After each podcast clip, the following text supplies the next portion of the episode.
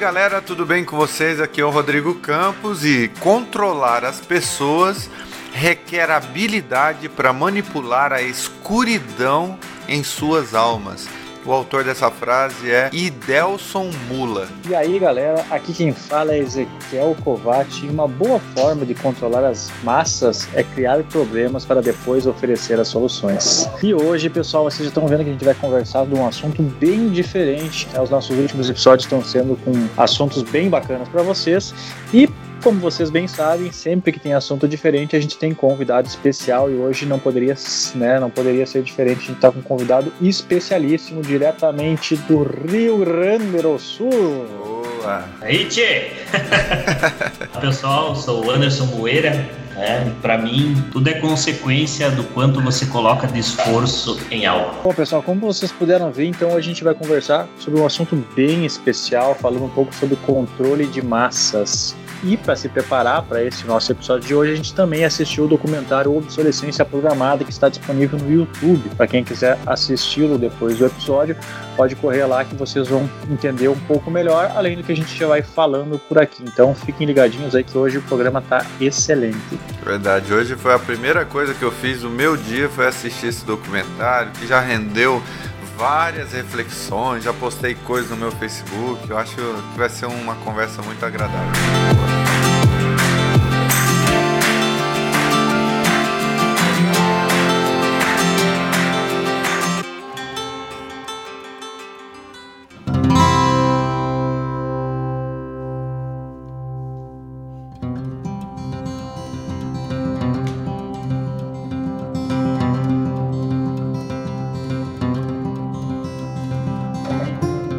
Mas antes da nossa conversa, né, e de conhecermos melhor também o nosso convidado especial, a gente quer fazer o que sempre fazemos, que é oferecer as indicações da semana. E já que estamos falando de manipulação das massas, hoje eu gostaria de indicar para vocês um livro de um sociólogo polonês bem famoso. Provavelmente você já deve ter ouvido o nome dele, que ele é citado através de várias pessoas, que é o Zygmunt Bauman.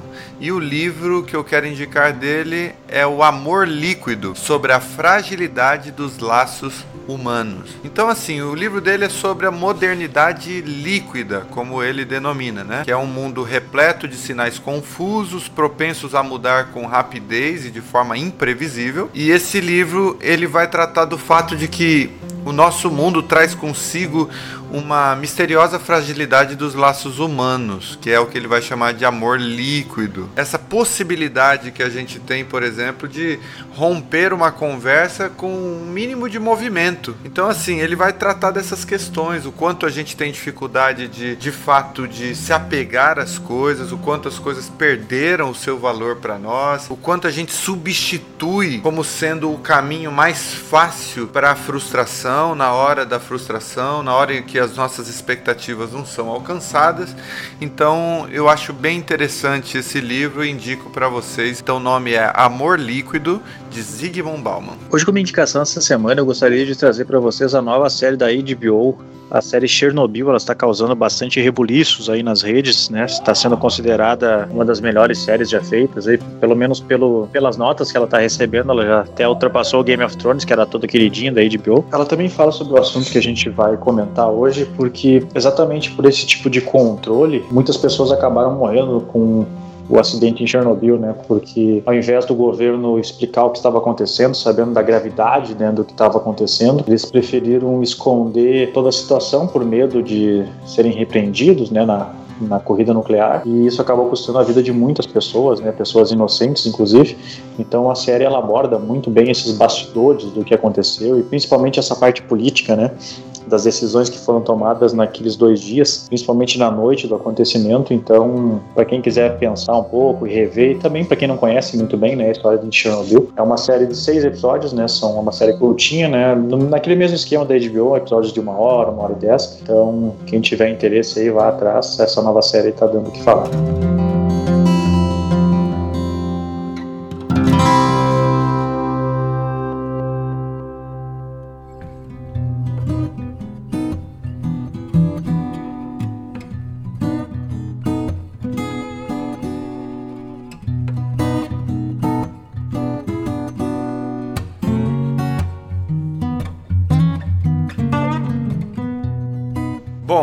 A gente vai falar sobre as formas de manipulação das massas e esse documentário que a gente assistiu sobre obsolescência programada fala especificamente do quanto as coisas começaram a ser fabricadas para não durar muito tempo, para que as pessoas ao invés de consertá-las, de fato substituí-las e assim é, alimentar todo um sistema financeiro, é, gerando emprego para algumas pessoas, é verdade, mas principalmente instalando na sociedade o desejo pelo consumo, porque a partir do momento que isso se tornou uma realidade né, na sociedade, as pessoas se sentiam cada vez mais atraídas ah, pelos novos modelos, por produtos com uma aparência diferenciada.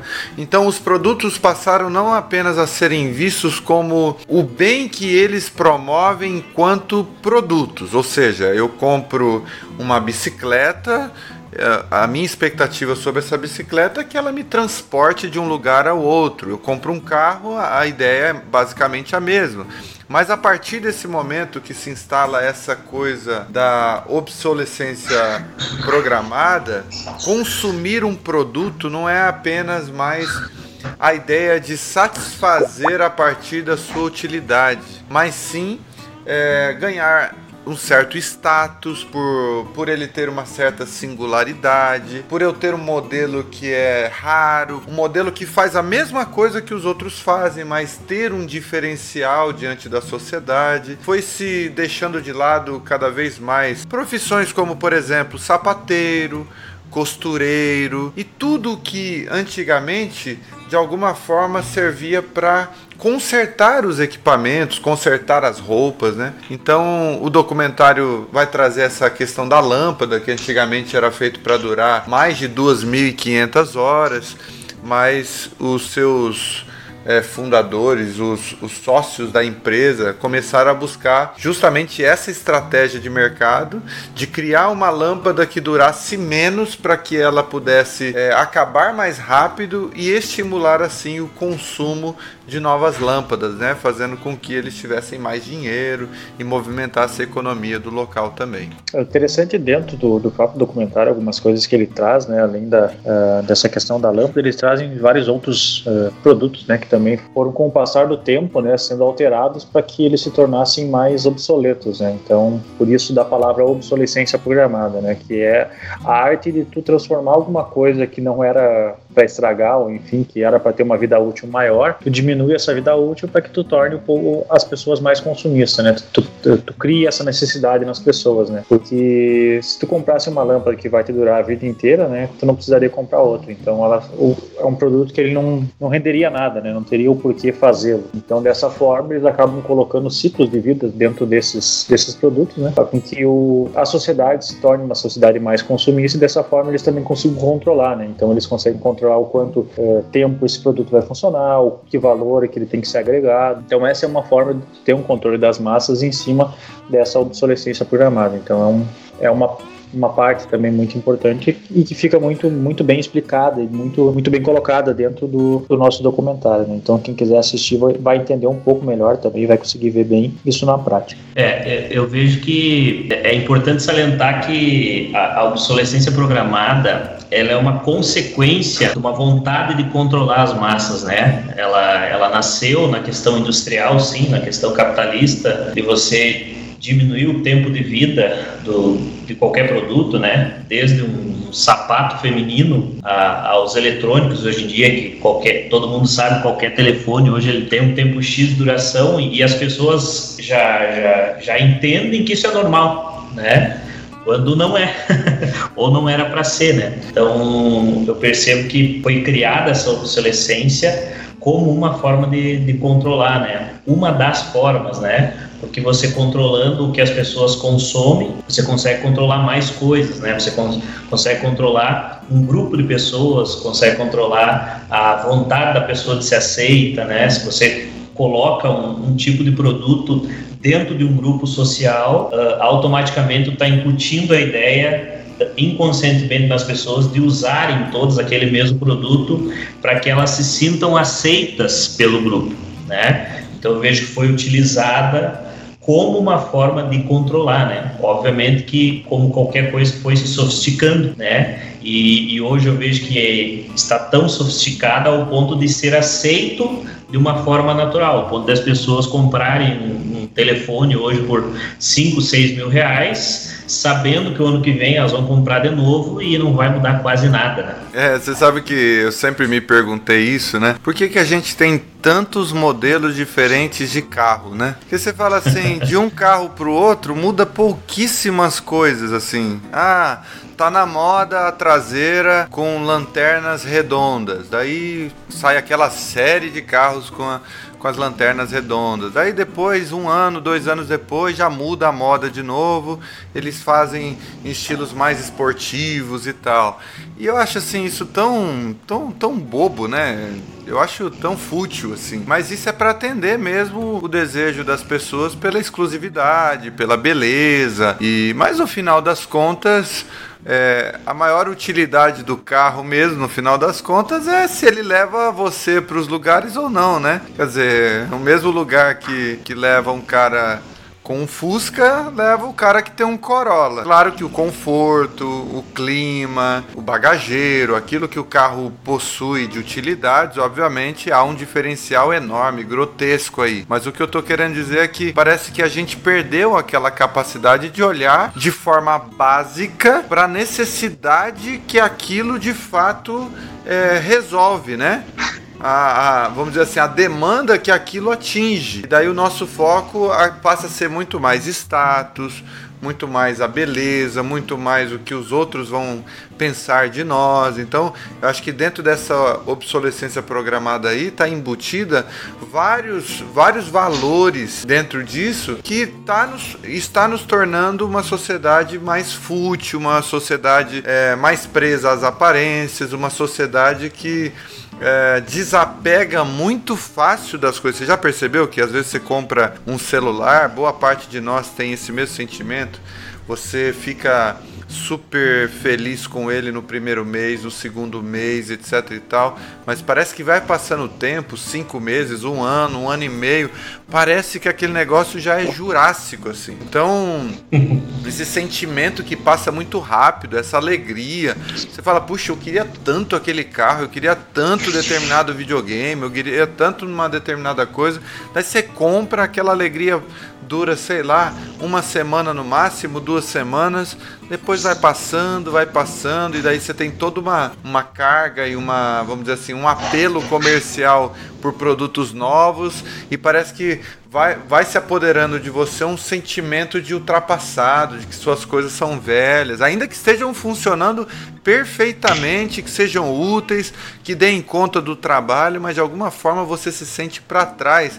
E é bem isso mesmo, é tipo uma corrida, uma competição, que você sempre tem que estar tá gastando naquela direção, né? E, e o cara que não troca de carro sempre, que não se submete a essa demanda do mercado, parece que é um cara que ficou literalmente obsoleto, né? E tem uma coisa interessante, para quem talvez esteja escutando pela primeira vez, né, essa questão da obsolescência programada, pode imaginar que esse tipo de controle de massa é uma coisa que existe há pouco tempo, enfim, né, porque é muito da revolução industrial, né, do início do, dos anos 1900, mas na verdade se, a gente parar para pensar mesmo e para analisar, né, é, existem diversas outras formas de se ter esse controle de massas e trabalhar as grandes multidões da, da forma que você quer, né, e desde o início da da história da humanidade, das civilizações, isso já acontecia. Uma das maiores maneiras de tu ter o controle das grandes massas é tu tratar ou tu manter o público na ignorância, na medi mediocridade. Né? Então, desde da, das primeiras histórias que a gente ouve das civilizações mais antigas,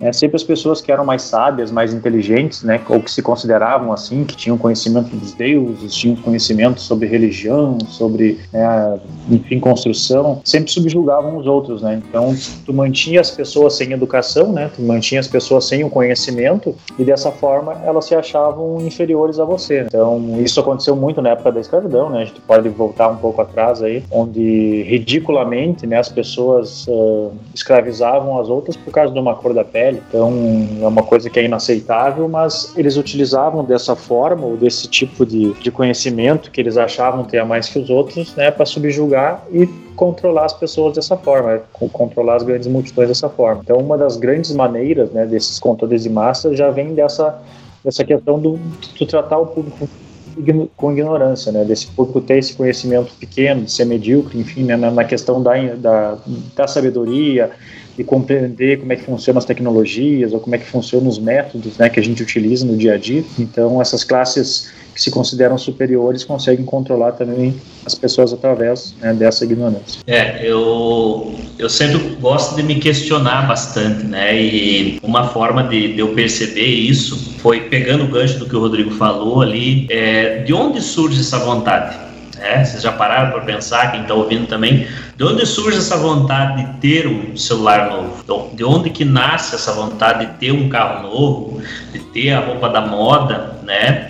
As pessoas nem param para pensar nisso. Elas só pensam que a vontade apareceu e ponto, né? E se a vontade apareceu, preciso satisfazer ela, né? Mas elas nem pensam como que essa vontade nasceu, né? E é, e é, é é a partir dessa vontade que é natural do ser humano de querer inovar, querer coisas novas, que a obsolescência programada e o controle das massas entram, porque é através desse desejo do ser humano que o capitalismo, o, empresário, enfim, né, ele consegue entrar no desejo da pessoa e usar aquilo para aumentar o padrão de consumo dela, né? Eu volto a repetir a questão do, do, do ser aceito, né? Você cria um padrão de consumo dentro de um grupo social e se você não consumir de acordo com aquele grupo social, você não é aceito pelo grupo, né? Então, ou seja, é, é, pego esse desejo natural de ser aceito pelo grupo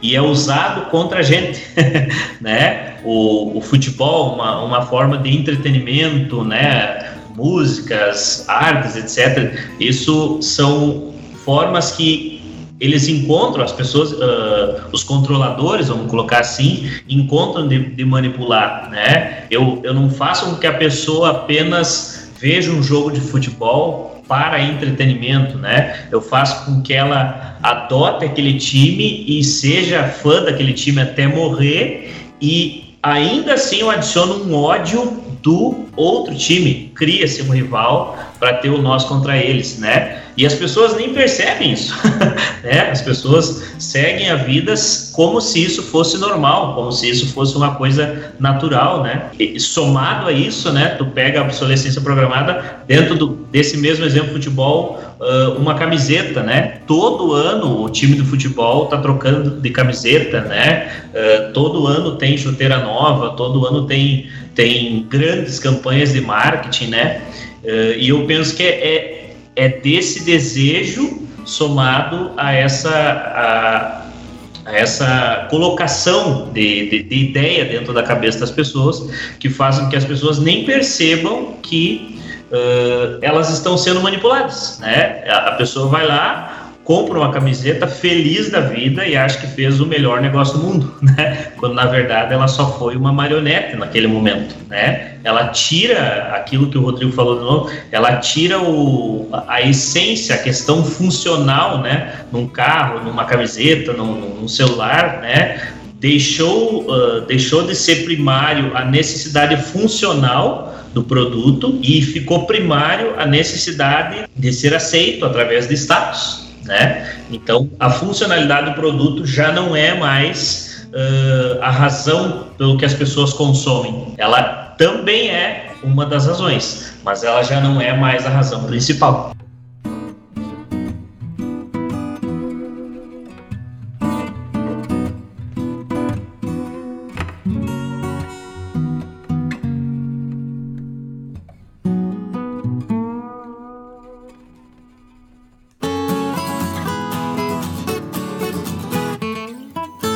Isso que você está falando, na verdade, é a base de todo tipo de fanatismo. Fanatismo religioso, por exemplo, ele é bem semelhante a essa questão do fanatismo do futebol.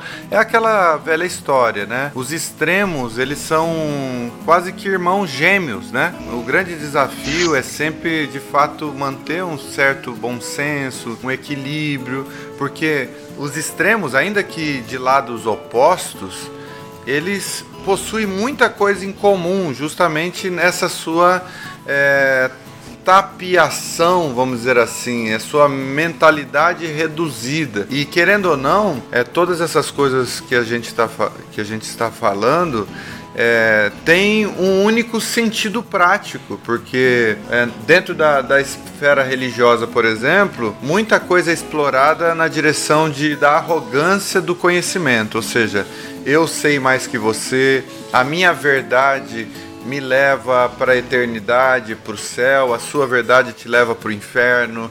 Então eu tô num lugar melhor do que você, você está num lugar pior do que eu. Daí dentro das esferas eclesiásticas pode acontecer uma experiência de controle das massas no sentido de que você precisa depender daquilo que é oferecido domingo após domingo, ou seja, não há vida fora dali. Fora dali, tudo está perdido, tudo está danado, tudo está destinado ao mal, ao pior. Então, é, algumas comunidades, por exemplo, até contam o número de pessoas, quantos vieram, quem não vem, eles vão atrás, vão na casa, de alguma forma tentam dissuadir. E, e daí você chega na questão do futebol esse fanatismo pelo futebol é muito alimentado por essa vontade de superioridade. Ou seja, o meu time é melhor que o seu, o meu time é mais campeão que o seu, o meu time ganhou mais brasileiros, ganhou mais mundiais, meu time nunca rebaixou e assim por diante. E o outro sempre vai sendo diminuído, minimizado, o outro vai ser, sendo sempre menosprezado. E, e dentro dessa ótica, pessoas fanatizadas, elas nunca são capazes de fazer autocrítica. Então, se você perguntar, por exemplo, para um fanático que torça para o meu time, por exemplo, que é o São Paulo Futebol Clube, ele tem dificuldades enormes de admitir, por exemplo, que num jogo contra o Corinthians, o Corinthians foi superior, o Corinthians jogou muito melhor. Nosso time até estava bom, mas o outro time teve mais estratégia, estavam melhor, tinha mais confiança, acabou ganhando, o que é natural.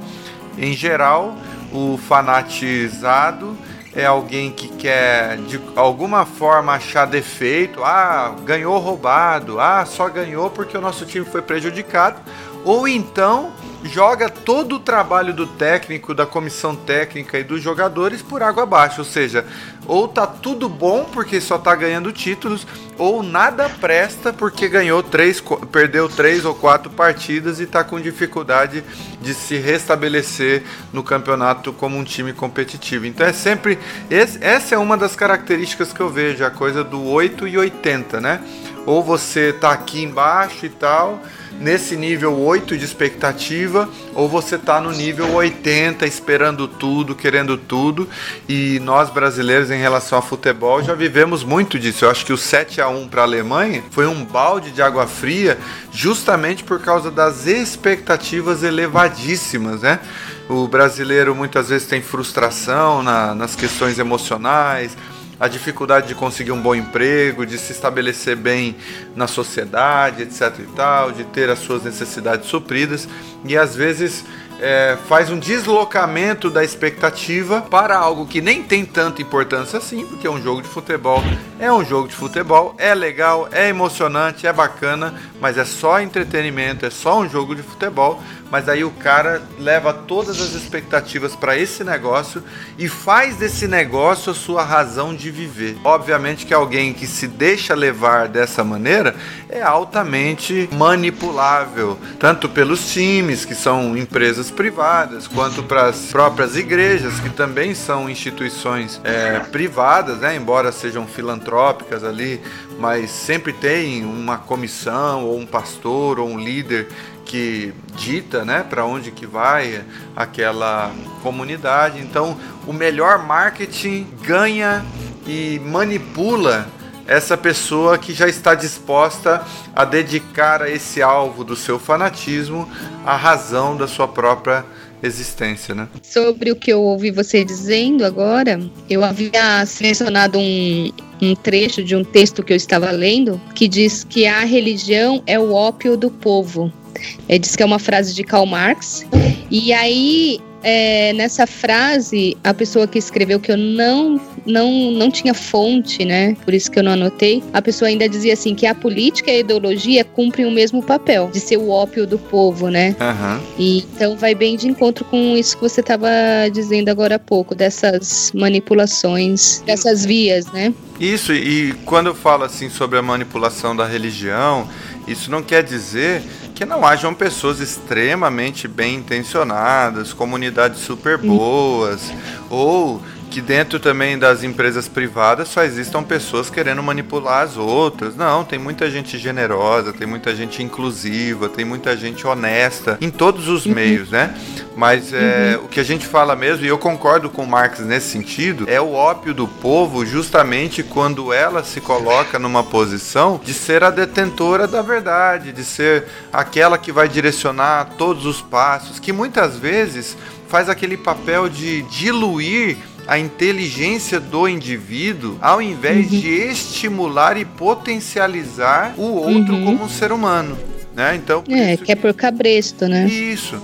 Então o mercado uhum. é assim, o mercado quer que você pare de pensar nas razões pelas quais você consome. O mercado uhum. não está interessado em pessoas que têm um posicionamento crítico, não está interessado que as pessoas eh, questionem os próprios comportamentos. Quanto mais automatizados sejam seus comportamentos, mais o mercado se aproveita disso, vende o seu produto, você acaba comprando mil vezes uma coisa que você não precisa, fazendo dívida. Isso é super uhum. interessante para o próprio mercado, né? Não só o mercado também, os detentores dos, do poder, né? Também agem muito dessa maneira, né? Não querem que as pessoas sejam capazes de pensar, não querem que as pessoas estudem. É, do poder em geral, eu tô falando, não tô é. só de me direcionando à política, mas do poder em geral, assim. Quem detém o poder não quer que o dominado pense, não quer que o dominado seja capaz de elaborar uma frase, para que ele possa dominar e pôr na, naquele dominado o que ele quiser pôr, entendeu? De conceito, ideologia e aí vai. É,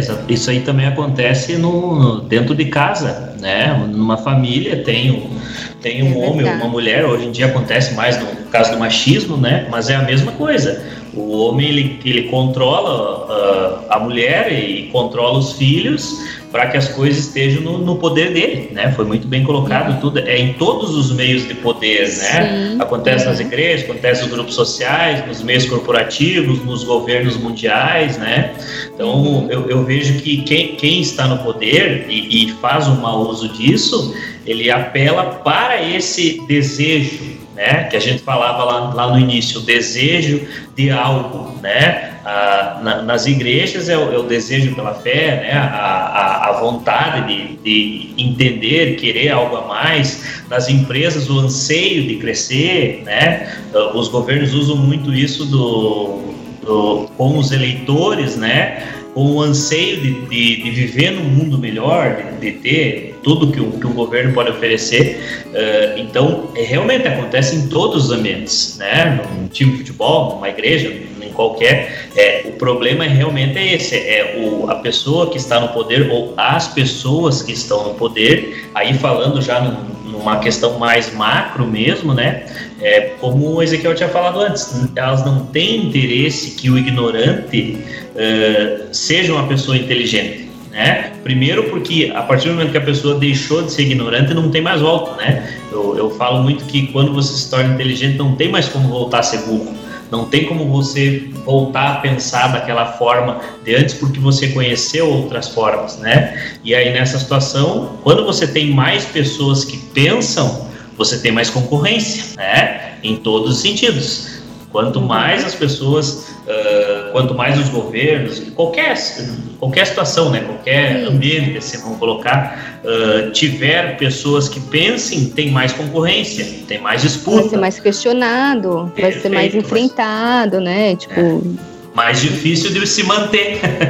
é, exatamente. É. Me parece também que pessoas, por exemplo, que estão decididas a manipular as outras elas quebram princípios básicos da boa convivência, do, da sensatez. Me parece que são pessoas que estão sendo motivadas ou pelo surto do poder ou pela ganância, porque toda boa relação com o próximo demanda um nível de honestidade, um nível de, é, de não extorsão, um nível de generosidade, de de alguma forma se colocar no lugar do outro. Então, a partir do uhum. momento que eu, como dono de uma empresa, ou eu com um poder político nas mãos, ou eu à frente de uma determinada comunidade religiosa, pego esse poder de influência para manipular em meu favor, a fim de que as pessoas sejam subservientes, que as pessoas se tornem soldadinho de chumbo, apenas reproduzindo de forma automática aquilo que eu imponho como desejo, como vontade, como necessidade, isso põe em xeque a minha motivação, porque a minha motivação é das piores possíveis. Então, a gente já conheceu na, na história da humanidade muitas pessoas surtadas que queriam conquistar o mundo, que queria tornar o seu nome conhecido e deixar um legado para a posteridade, mas de uma forma muito narcisista, egoísta, né? E quando isso uhum. acontece assim, essas pessoas não veem limites. É a coisa dos fins justificam os meios. Então, para eu me promover, vale qualquer coisa. Vale a desonestidade, vale o mal, vale manipular, Mas... vale diminuir a duração dos produtos para que a minha empresa vá bem, para que o meu produto tenha é, giro na sociedade, né? É. É verdade. E eu acho até que o contrário disto tem que ser aprendido nessa sociedade atual, né? Na forma. Eu acho que não, não é muito diferente de tempos atrás, mas, né, você acaba que sendo parte do meio e é a sociedade é muito dessa forma, é muito manipuladora, é muito é, dominadora, é muito assim. Então, para você não ser dessa forma, você tem que aprender a não ser dessa forma, você tem que aprender um jeito novo de fazer, você tem que aprender uma. Ah, ok. Igual nós estávamos, nós assistimos aquele documentário sobre a obsolescência. Eu acho que isso vem muito muito na questão, tava refletindo enquanto eu assistia o documentário e me preparando pra gente poder conversar. Talvez quem esteja escutando agora deve estar pensando, ah, mas eu não. que eu não seja uma pessoa que esteja sendo controlada e coisa, mas uh, se a gente for parar pra pensar hoje, uh, a gente tanto tá sendo controlado que a gente sabe que tá sendo, tem essas informações e mesmo assim a gente não dá bola. Se você entrar em qualquer uma das suas redes sociais que você tiver, enfim, que você tiver participação hoje, as próprias redes sociais te dão a informação de quanto tempo você gasta nela, quanto tempo você você interage com outras pessoas, o que você faz, o que você deixa de fazer. Ou seja, a gente está vendo as informações, né, que a gente está perdendo o controle da nossa realidade para ficar vivendo num, num, mundo virtual ou numa realidade alternativa, né? Eles estão dando essas informações para nós e mesmo assim a gente continua uh, sendo controlado, né, pelas grandes mídias, né? Quando vocês falavam ali da questão uh, dos times de futebol, enfim, né? Algumas coisas vinham me vindo na cabeça que além deles utilizarem a questão da obsolescência trocando sempre de uniformes e coisas, é, várias marcas são colocadas ao mesmo tempo, né? Tudo, tudo gira em torno disso, né? Cada vez que você liga um televisor ou liga o seu, acessa o seu computador para acessar a rede, coisa, você é bombardeado de informações e muitas, muitas vezes você entrega informações né, para essa rede ou para essas pessoas, né, para que eles tenham esse controle da gente. Né? Hoje é muito fácil de saber sobre a vida de qualquer pessoa, né? Basta você entrar numa rede social de qualquer pessoa, você tem o um conhecimento, às vezes, de coisas que nem ela lembra, né? Alguma coisa do passado que ela postou, enfim, divulgou há muito tempo. É, você vai ter o controle de tudo isso, né? Então, Hoje é mais fácil dessas grandes mídias e dessas grandes corporações ter o controle sobre as grandes massas, porque você tem todas as informações ali. Essas informações são fácil acesso, então tu consegue utilizar elas e criar por exemplo, criar grupos ou criar necessidades, né, que a gente não que a gente não acredita, que a gente não conhece. Tem um livro que é o livro do que fala o título do livro é A Cabeça de Steve Jobs. E nesse livro, quando questionado sobre a questão do iPhone, iPad e iTunes, por que, que o iTunes, o iPad e o iPhone vendiam tanto, né? Por que, que as pessoas gostavam tanto se alguns anos atrás uh, esses produtos nem sequer existiam, né? E ele falou que o grande segredo, né, de tu criar essas coisas, enfim, é tu oferecer para as pessoas aquilo que elas não sabem que precisam, mas quando elas verem, elas vão querer ter porque elas vão dizer que elas sempre precisaram aquilo a vida inteira, mesmo que elas nunca tivessem conhecimento que existia um tal de iPhone. Então, a, a forma como tu cria as coisas, a forma como tu agrega valor a essas coisas, uh, tu consegue dessa forma obter esse controle, né? Porque é mais ou menos como vocês falavam dos carros, né? O carro, a única função dele é te levar do ponto A ao ponto B, mas tu agrega tanto valor nele com questão de, sei lá, um ar-condicionado, um conforto, eh, um rádio melhor, um estofamento melhor, uma cor diferenciada, tu vai agregando valores que tu façam que as pessoas tenham a necessidade de ter uma coisa que não vai fazer diferença nenhuma, mas por um simples, talvez, design ou estética, você vai querer ter aquilo, né? Vocês colocaram muito bem a questão do celular, né? Que ano após ano as empresas lançam um novo celular, que às vezes muda apenas a dimensão, né? Fica maior ou fica menor. O restante é tudo igual, mas a pessoa tem a necessidade de ter aquilo. Então a gente é controlado todos os dias, né? Por mais que a pessoa possa estar nos ouvindo e dizendo, não, eu jamais fui controlado, ninguém me controla, eu sou um ser onipresente, estou acima de tudo. Pelo contrário, a gente é controlado todos os dias, né? Qualquer coisa que a gente faz, uh, a gente está de alguma forma, né, uh, possibilitando esse controle, né, que vem das grandes massas.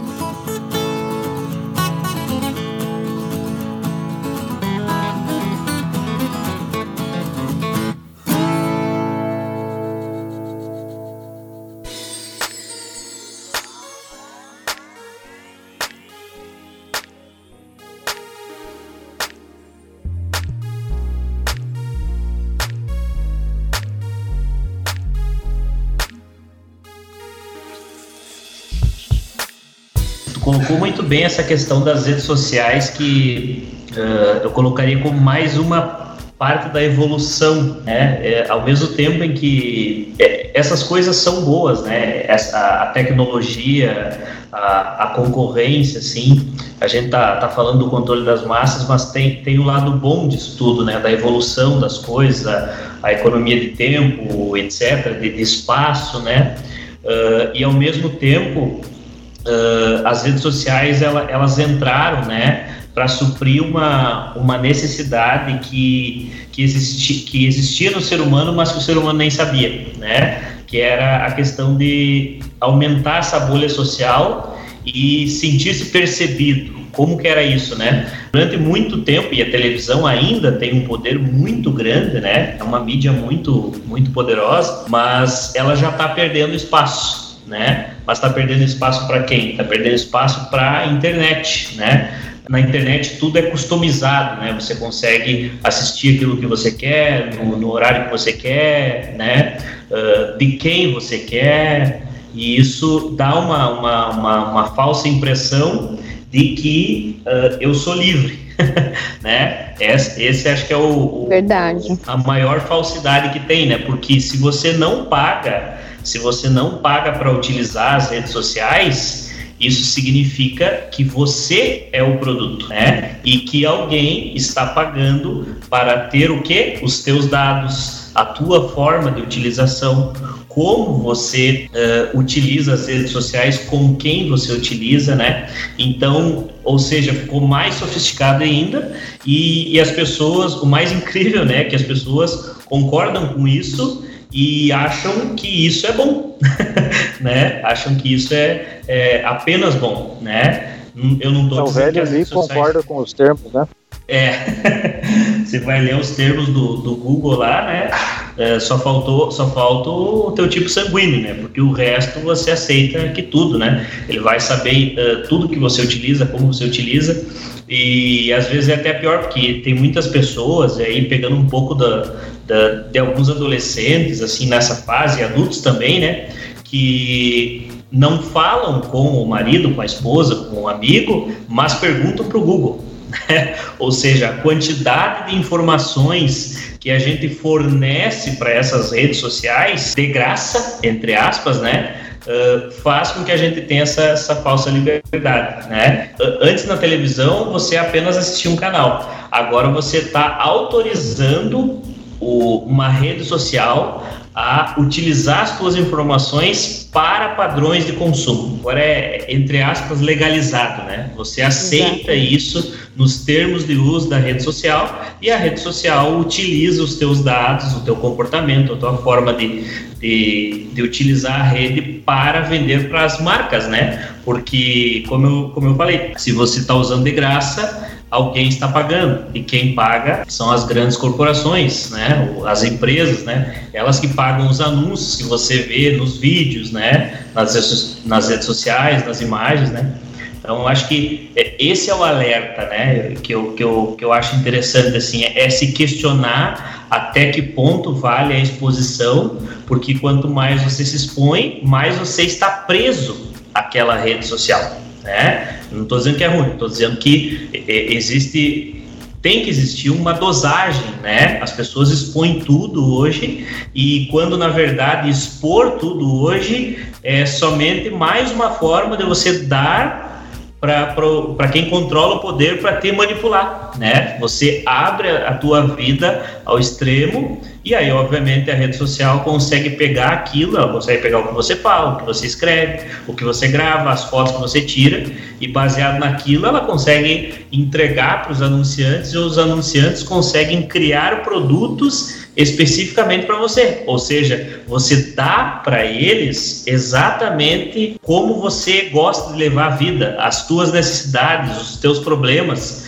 E aí as grandes corporações percebem esses problemas criam produtos e te entregam de mão beijada. E você tem aquela sensação de que maravilhosa, meu Deus, era o produto que eu precisava, era exatamente aquilo que eu estava procurando, né? Quando na verdade foi você que entregou tudo isso para eles, aceitando uh, todos os termos e além disso deixando deixando totalmente aberta a tua vida. Né? Não, e a gente ainda está falando de um nível de anunciantes. A gente ainda está falando do nível de empresas que pegam as nossas informações, do que a gente curte, do que a gente gosta, para nos oferecer e nos vender determinados produtos. E se a gente for mais profundo ainda, essas informações elas podem ser utilizadas para nos prejudicar de muitas maneiras. E eu tenho a impressão de que essa é uma ida sem volta, porque até o próprio celular, né, que se tornou uma espécie de terceiro braço do ser humano, ele está cada vez mais indexado ao corpo humano, de tal maneira que se alguém esquece o celular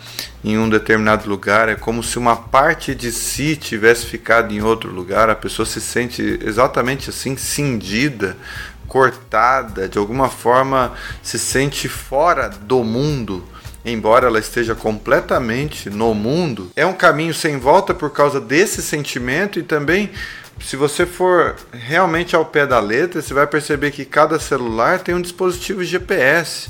O Google sabe os nossos passos, sabe onde quer que a gente leve o nosso celular, o Google nos monitora.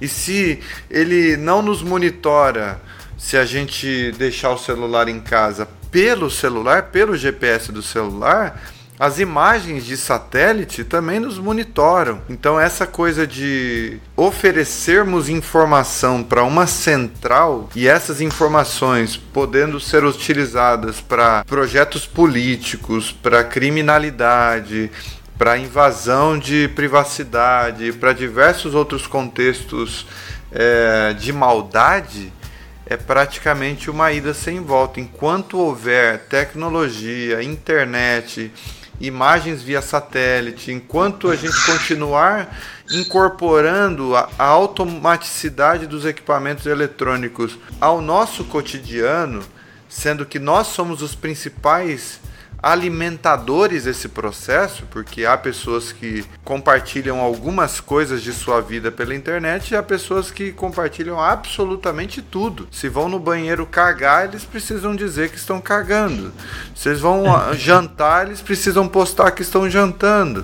Se eles tiveram uma experiência diferente de viagem, eles têm que postar de alguma maneira. Eu digo isso que às vezes eu mesmo sou alguém que acabo me dobrando a isso, né, de alguma maneira maneira, é, na melhor das intenções, a gente acaba cedendo muita informação mesmo né, para as pessoas. Então, eu acho que é realmente um caminho sem volta e eu acho que o que a gente tem que tomar cuidado para nesse processo não se perder completamente, porque eu acho que em alguma medida a gente acaba cedendo as nossas informações e a gente jamais perder a capacidade crítica, avaliarmos principalmente todas as novidades que nos chegam.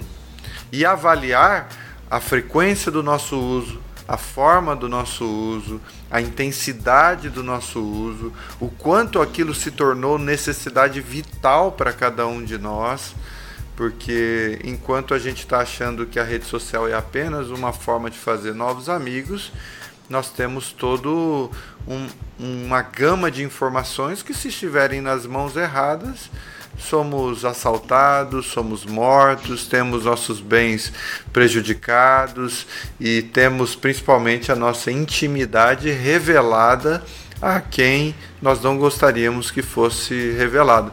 Eu fico pensando o seguinte, que se os donos ou as fabricantes dos nossos celulares têm alguma forma, por exemplo, de acessar o conteúdo da câmera e do microfone dos nossos celulares, ainda que o nosso celular esteja com a tela bloqueada ou desligado ou é, de alguma forma no modo avião, se essas empresas têm como monitorar essas informações, elas têm tudo nas mãos. Ela tem a nossa posição política, ela tem as nossas tendências de compra, ela tem imagens íntimas da gente, porque literalmente tem pessoas que, embora não tiram fotos, mas levam o celular para o banheiro e podem ter essas imagens é, realmente divulgadas também. Isso me fez lembrar do Steve Jobs e do, do Bill Gates, né? Que sempre colocava uma, uma espécie de, de adesivo, é, de adesivo em cima da câmera do notebook dele e do celular, né? Quer dizer, justamente com esse medo de ter porque sabe do potencial, né? Porque sabe que essas informações podem ser pegadas. A gente tem formas de instalar aplicativo no celular, por exemplo, que se ele for roubado, é, o nosso celular tira a foto e nos manda por e-mail sem que a pessoa, sem que o ladrão desconfie disso. Então, se já é possível por aplicativos que a gente baixa na loja do nosso celular, do Android ou do iOS, Imagina as empresas que têm acesso ao software básico do celular, com certeza eles têm como ter essas, informação, essas informações e tem como utilizar isso a favor dos, das motivações mais questionáveis possíveis, né? Eu acho que dia, dia após pera dia, né? Pera aí, Ezequiel. É, a, a, gente ficou com medo agora, não ficou? Depois dessa fala ou não? cara já vira celular pro lado aqui. Eu fico pensando, não, comigo não vai acontecer, eles não querem saber nada de mim. Eu, eu já aceitei isso, já aceitei, então já, já acostumei.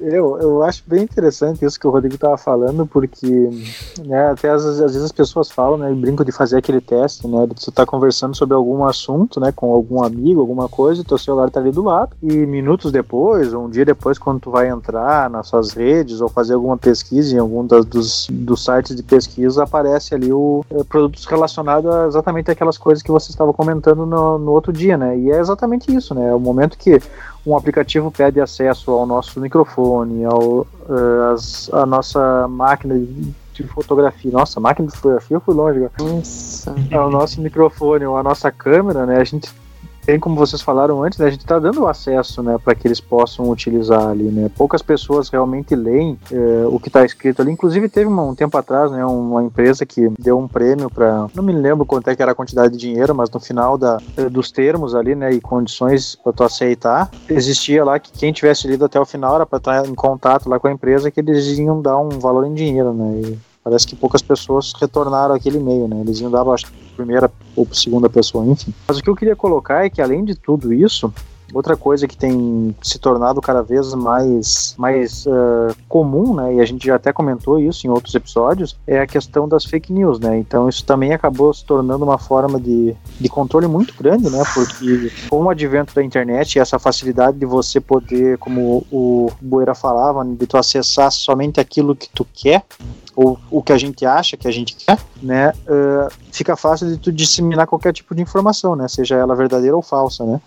E são poucas as pessoas que realmente têm um, talvez um, um crivo de ir atrás e, e pesquisar se aquela informação é verdadeira ou falsa, né? Qualquer pessoa que está nos ouvindo aí tem algum grupo no seu no seu WhatsApp, de grupo de família, grupo de amigos, em que diariamente recebem notícias do tipo da cor do câncer, do descobrimento de uma erva medicinal, do emagrecimento que é só tomar uma gota de limão de manhã cedo que emagrece 10 quilos por dia. Então, né, dia essa é após é dia. É, essa funciona Essa eu quero, cadê essa notícia? Dia fazer a gente é bombardeado, né, por esse tipo de informação que também acaba se tornando uma forma de controle, né? Tem o ditado que diz que uma mentira contada várias vezes se torna uma verdade, né? Então, é, até, até nisso é, é um pouco perigoso, né? Hoje a gente vai a gente vai liberando tanto as nossas informações e vai dando tanto acesso para coisas que a gente nem sabe o que é. Com toda certeza as pessoas não fazem noção, né, de aonde as nossas informações já já estão espalhadas, né?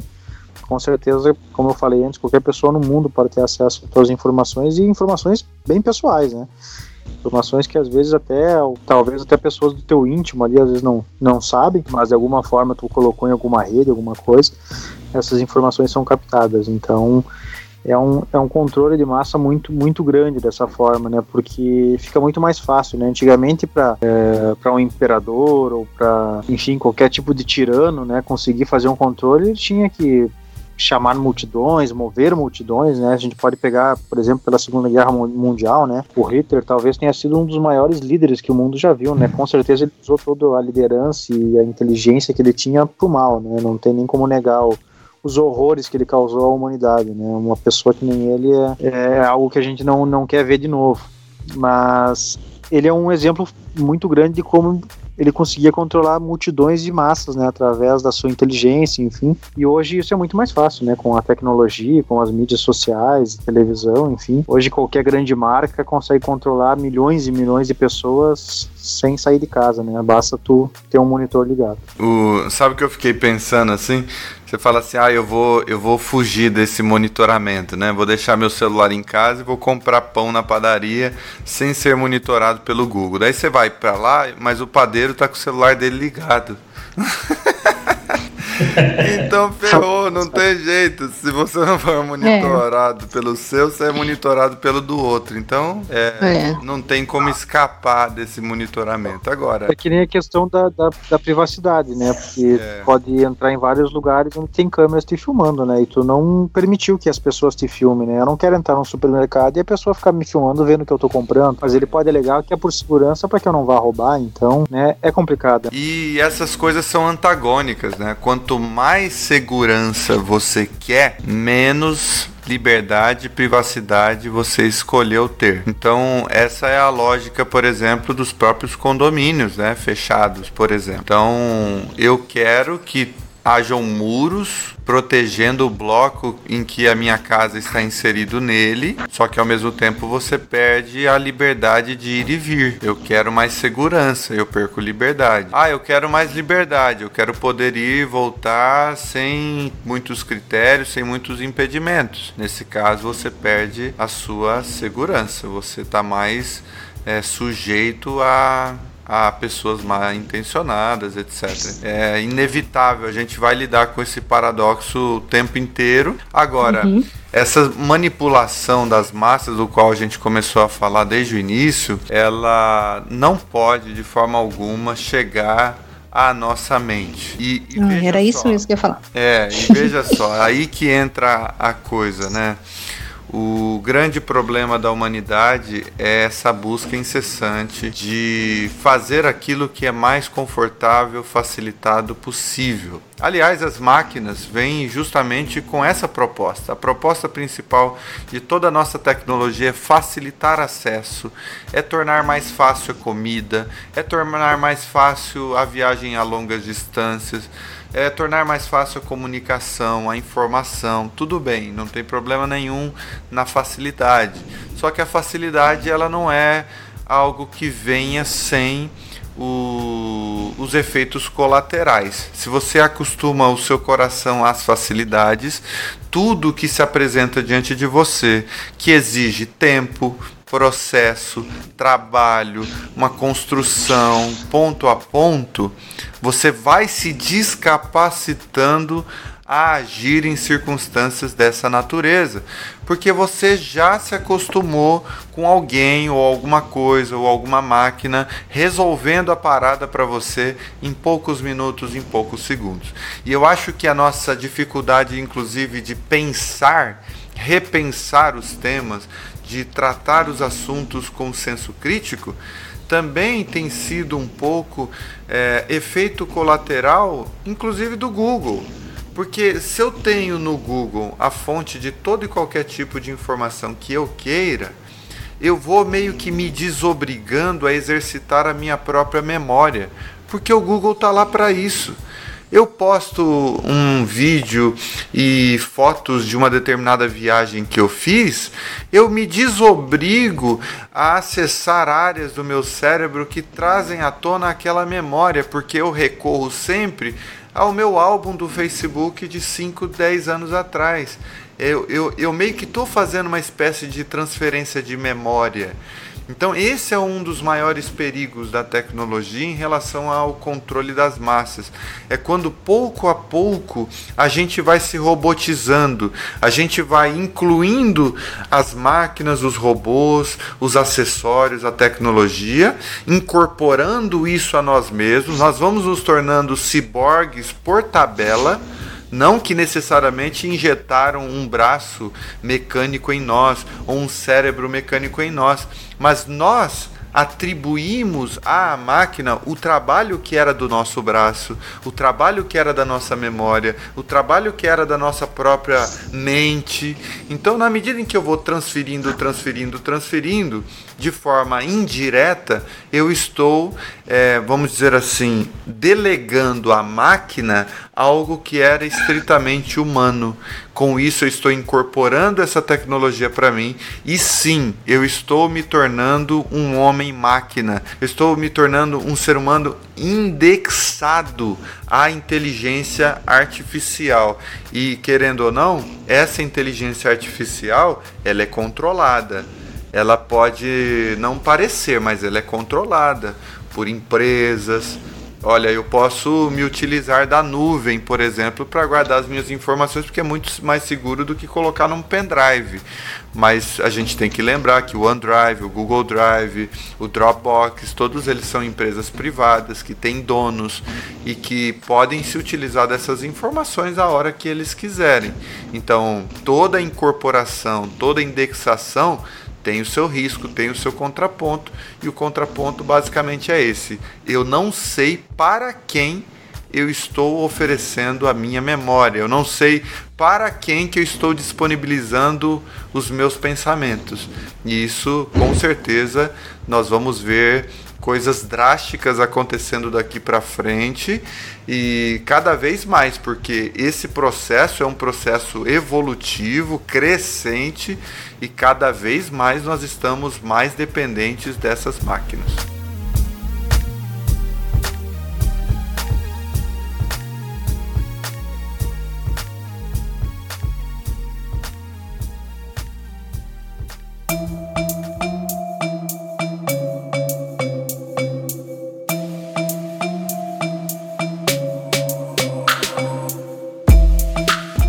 Fato é que fugir disso é muito complicado, né? Eu acredito que a gente tem que tentar preservar ao máximo quem nós somos, né? É, quem nós somos, quem influencia sobre as nossas opiniões, se alguém influencia nas nossas opiniões, se as nossas opiniões são realmente nossas opiniões e ter essa visão. Eu tô virando coisa? É, até que ponto? Será que eu sei que eu, até que ponto eu tenho a consciência de que eu tô coisificada? Né? Eu tô mecanizada, eu tô um ciborgue. Porque, na verdade, é, por exemplo, esses dias mesmo, eu tava procurando um determinado curso, aí eu procurei no Google e, assim, no, no imediato eu não consegui encontrar. Aí depois surgiu mais um tempinho, eu dei uma outra pesquisada, já encontrei várias opções daquele curso, sabe? Inclusive, no outro dia, no meu e-mail, apareceu algo sobre o tema que eu tava procurando dentro do meu e-mail. Eu falei, meu Deus do céu, é muito louco. É, assim, era uma coisa pro meu bem, ok? Eu tava procurando uma coisa pro meu Mas olha como isso também não acontece para as duas vias, pro bem e pro mal. Então, fugir disso é quase impossível hoje em dia. Mas o que a gente pode tentar fazer é justamente isso: ter a consciência de como não é, ficar submerso nisso ao ponto de não conseguir respirar, né? De você ser totalmente manipulado mesmo, né? Ter essa consciência de tentar sair de dentro dessa manipulação e tentar fazer com que você permita até o, um ponto que você permita, né? Um grau ali. Você vai determinar um grau da onde você determina essa manipulação. Falando nisso, por exemplo, é, para voltado ao consumo, é, a gente, se você pesquisar uma bota, sei lá, um sapato no Google, você vai receber no seu e-mail, no seu Facebook, no seu Instagram, várias propagandas sobre sapatos, sobre roupa, vestidos, enfim.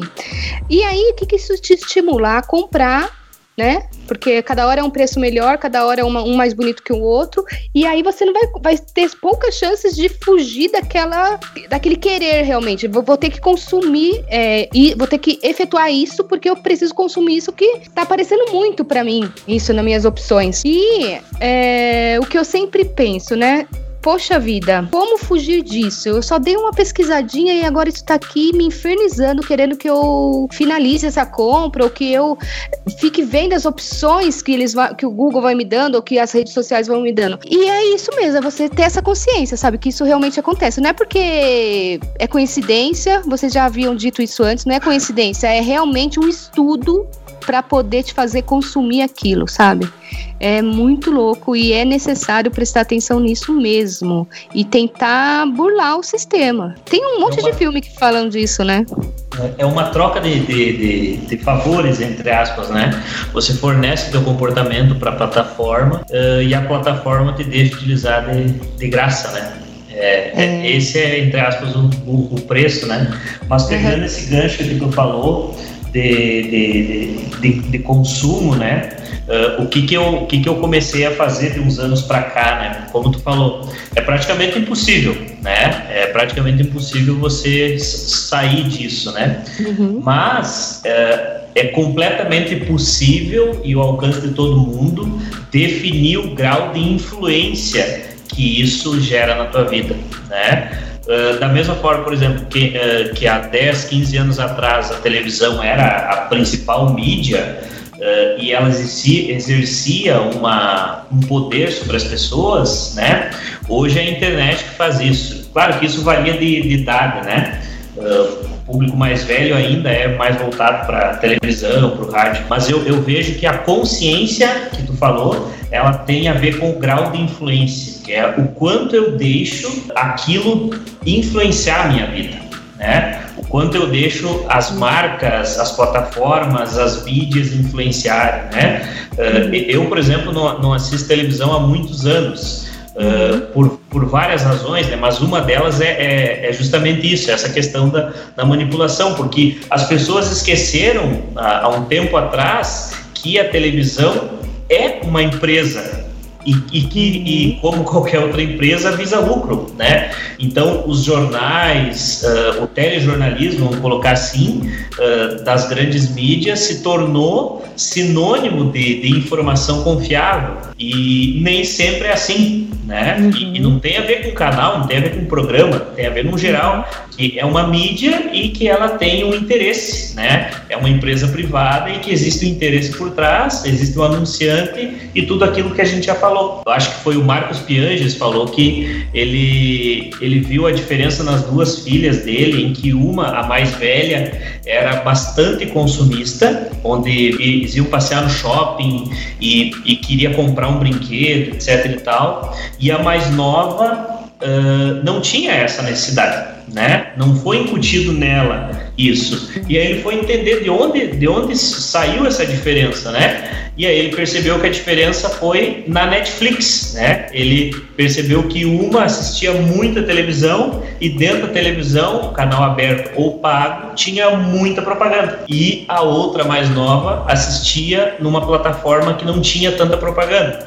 Uhum. Uh, ou seja, Uh, depois que tu se conscientiza disso e percebe que tem formas de você não deixar aquilo te influenciar de várias maneiras, uh, tem solução, né? Tem caminho, né? Eu, pelo menos, eu, eu, eu me sinto uh, menos atingido, vamos dizer assim, menos confrontado com essa quantidade de, de informações, não só do, do, do, da internet, mas das mídias, né? Colocando uh, pegando essa questão política também, o, o, como a mídia também precisa dessas informações, precisa informar a população, mas também usa isso como forma de, de, de controlar, né? Uh, eu lembro até hoje o dia que eu decidi parar de, de, de ver telejornalismo, porque eu me dei conta de que o telejornalismo se resumia apenas a tragédias, né? De, de qualquer âmbito, notícias políticas ruins, um enfoque total voltado à parte ruim da política, né? E notícias completamente tendenciosas ou sensacionalistas. E aí, assim, ó, uns 3% de notícias boas. né? Então eu percebi que aquilo para mim já não fazia mais diferença, ou na verdade o contrário, fazia uma diferença ruim. E as pessoas não percebem que essa é uma das formas, Rodrigo, como tu falou antes, que as pessoas uh, compram uma casa num condomínio por segurança. Por que segurança? Por causa do medo, né? A, violência é muito grande, mas ao mesmo tempo isso é muito potencializado pelas grandes mídias e não, daí eu não estou falando mais televisão apenas, estou falando da internet também, que são notícias que gerem medo nas pessoas. Essas notícias que geram medo faz com que, se você tem medo de algo, você busca segurança. E se você encontrar segurança em alguém ou em algo, automaticamente você está dando um pouco da tua liberdade, né? Então, é, eu acho que essas situações a gente precisa uh, perceber, sabe? Que uh, tudo bem, o mundo é violento, né? O país é complicado em relação a isso, mas eu não posso deixar uh, me trancar nesse meu mundo baseado naquilo que eu assisto na televisão ou que eu vejo na internet né? Eu vejo que se as pessoas entendem as diferenças, né, todo mundo faz movimentos para não ser atingido, né? Principalmente a questão da pegando essa questão da violência, né? Mas uh, as pessoas vão se acuando, né? Então eu vejo que a, a, a, os grandes conglomerados eles encontraram nas emoções humanas, principalmente no medo, como o Rodrigo falando, na ganância de outras formas, né, para controlar as populações. Eu vejo que quanto Quanto menor é o grau de influência que a internet ou a televisão tem sobre você, maior é o teu grau de razão. Não que você raciocine mais, mas que você pode raciocinar mais, que você pode se conscientizar mais, né? Eu acho que, que esse seria o, o, o meu recado para que, que as pessoas que ouçam, né, para que elas entendam que, ok, a tecnologia veio para para ajudar, para melhorar, para evoluir, né? Mas até que ponto eu deixo que isso influencie na minha vida? E por incrível que pareça, eh, antigamente tinha essa essa mentalidade de passou na TV, tá, é verdade, né? Já tem é até uma piada agora. Tá?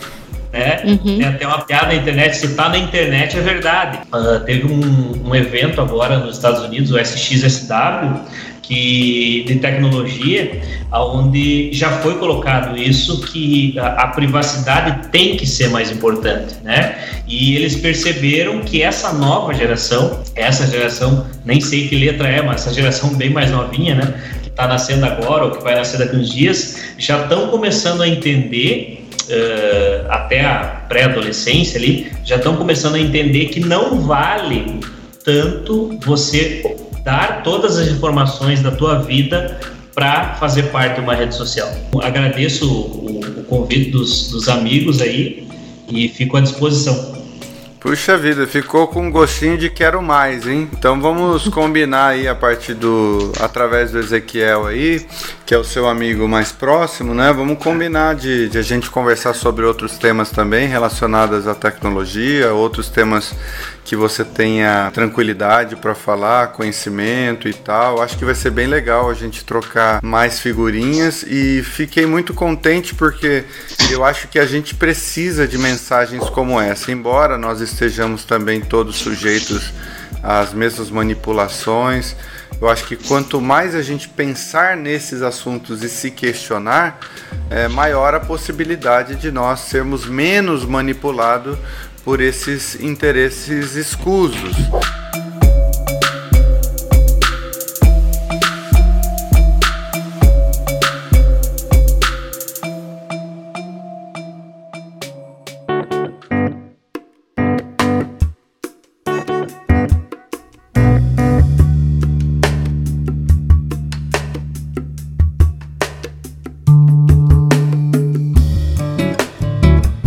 Alegria ter tido você aqui com a gente.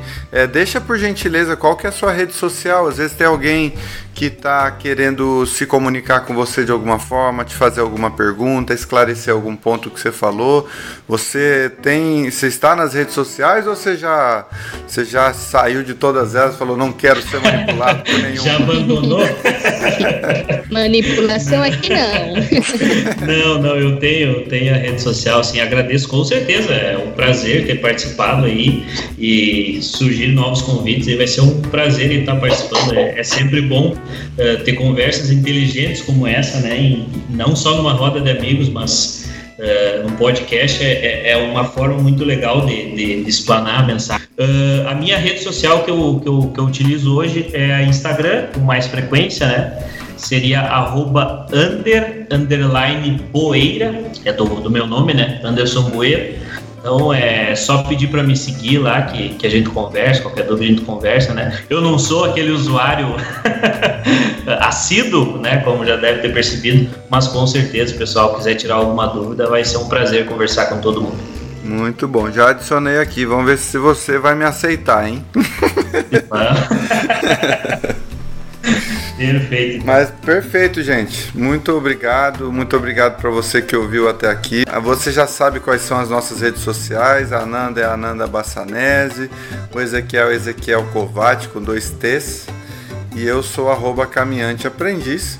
E o nosso iCast, né? No Instagram é o arroba iCast Podcast. Quer finalizar, Nanda? Quer dar uma palavra final aí, você, o Ezequiel? Eu quero agradecer é, ao Anderson pela, por ter aceito o nosso convite, ter participado conosco. E agradecer você que está nos ouvindo. E é isso aí. gostaria de agradecer a todos que nos escutaram até aqui. Hoje foi um tema que há muito tempo a gente queria falar a respeito, então espero que tenha elucidado um pouco também ah, aos nossos ouvintes e que, né, como já foi colocado, qualquer dúvida que vocês tiverem e a gente puder sanar ou puder conversar um pouco a respeito, sinta-se à vontade, né, nos procurar nas nossas redes sociais ou talvez na rede social do nosso iCast, que a gente está sempre disponível, né, ou sempre que possível a gente responde. A gente tem recebido né, algumas perguntas, elogios, críticas e isso nos engrandece enriquece bastante e é muito bom, né? Agradecer também ao meu amigo, né, o nosso convidado, o Anderson, que é, é, uma pessoa por quem eu tenho um grande carinho, um grande respeito, né, com quem eu aprendo muito dia a dia, então é sempre bom ouvir ele falar e ele ensinar e é um prazer poder trazer as palavras dele também para que vocês possam aprender um pouco ou pegar um pouco da experiência de vida dele, né, e com certeza mais convites virão e a gente fica muito feliz. Todos tenham uma, uma ótima semana, aquele grande abraço e até. Isso eu vou pedir pro editor, por gentileza. Coloca aí, editor, para nós aquela música de suspense, aquela trilha de Beethoven. Tan tan tan tan.